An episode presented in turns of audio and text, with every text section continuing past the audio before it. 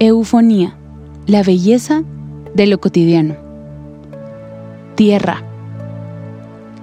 Cuando intento imaginar cómo es Dios, en toda su grandeza, toda su gloria, me resulta algo imposible.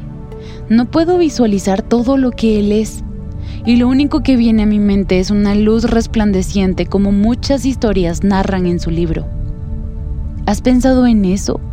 ¿Cómo es el creador de todo? A mí me vuela la cabeza.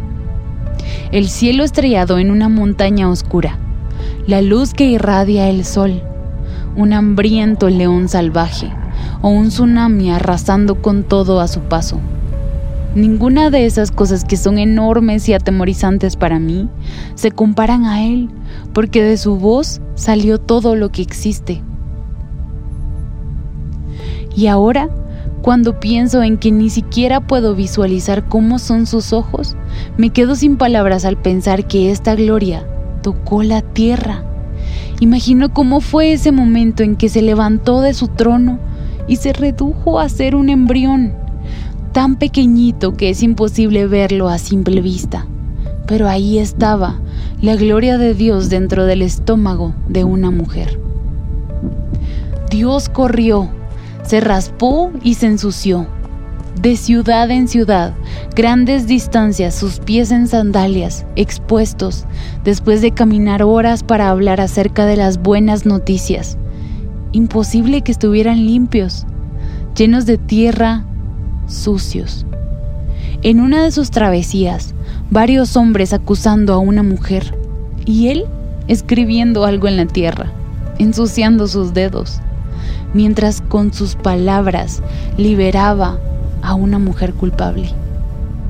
El dueño del poder de un huracán, de los truenos en una tormenta y de la lava de un volcán haciendo erupción, siendo empujado, cayendo sobre tierra y ensuciando su piel descubierta, ensuciando cada parte de su ser.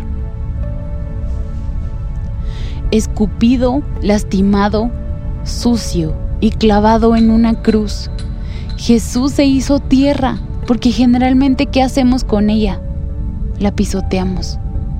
Jesús se hizo la tierra que muchos pisotearían. Su corazón voluntariamente se sumergiría en el fango por una caída que no le correspondía a él. Dios mismo siendo humillado por los culpables. ¿En qué punto esto tiene lógica? Tierra. La puedes tomar en tus manos y creer que no tiene tanto valor. Pero eso solo le sucede a aquellos que no conocen la riqueza verdadera de la tierra. Envidia surge de los corazones al no poseerla. Grandes extensiones con miles de posibilidades por explotar. Construcciones gigantes de edificios que, aunque suene extremadamente lógico, no puedes construirlos en el aire. Necesitas tierra una siembra de vino, café o maíz. ¿En dónde lo haces? Necesitas tierra una vez más. Esparce semillas y una buena tierra puede ser un mar de recursos que difícil será que deje de prosperar. Un bosque enorme con árboles que son tantos que es imposible alcanzarlos a contar, contribuyendo cada uno en su porcentaje a nuestra capacidad de respirar. Cada uno de ellos no se aferra a ellos mismos. Están sembrados. ¿En dónde? En tierra. La necesitan para enfrentar las tormentas, los vientos y todo tipo de amenazas a su estabilidad.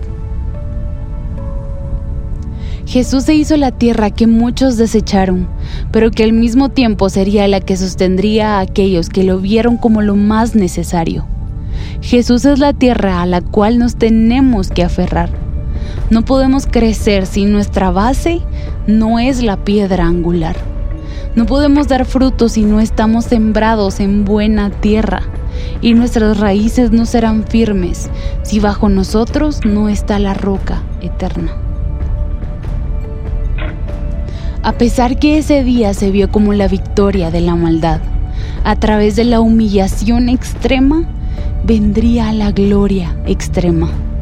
Jesús humillándose por los malvados sería tanto derroche de amor que no quedarían dudas del bueno y justo Salvador que tenemos. Jesús quien nos sostiene frente al trono del Padre y recuerda que Él fue la tierra que fue pisoteada cuando nos correspondía a nosotros y también que Él es la tierra a la cual nos arraigamos y que nos sostiene para que podamos dar evidencia que ahora somos parte de su familia. La tierra, despreciada, desvalorada, necesaria y fundamental sus manos sucias tras tallar una barca y sus pies siendo lavados después de caminar, solo nos hablan de cuánto amor tiene que haber en Dios para haber dejado toda su alabanza y estar dispuesto a morir incluso cuando a los que rescataban no amaron inmediatamente sus acciones. Mi Jesús es la tierra en la cual quiero echar raíces para el resto de la eternidad, no porque yo me aferré a Él, sino porque es Él quien fuertemente no me deja ir. Por tanto, de la manera que recibieron a Cristo Jesús el Señor, así anden en Él, firmemente arraigados y edificados en Él y confirmados en su fe, tal como fueron instruidos, rebosando de gratitud.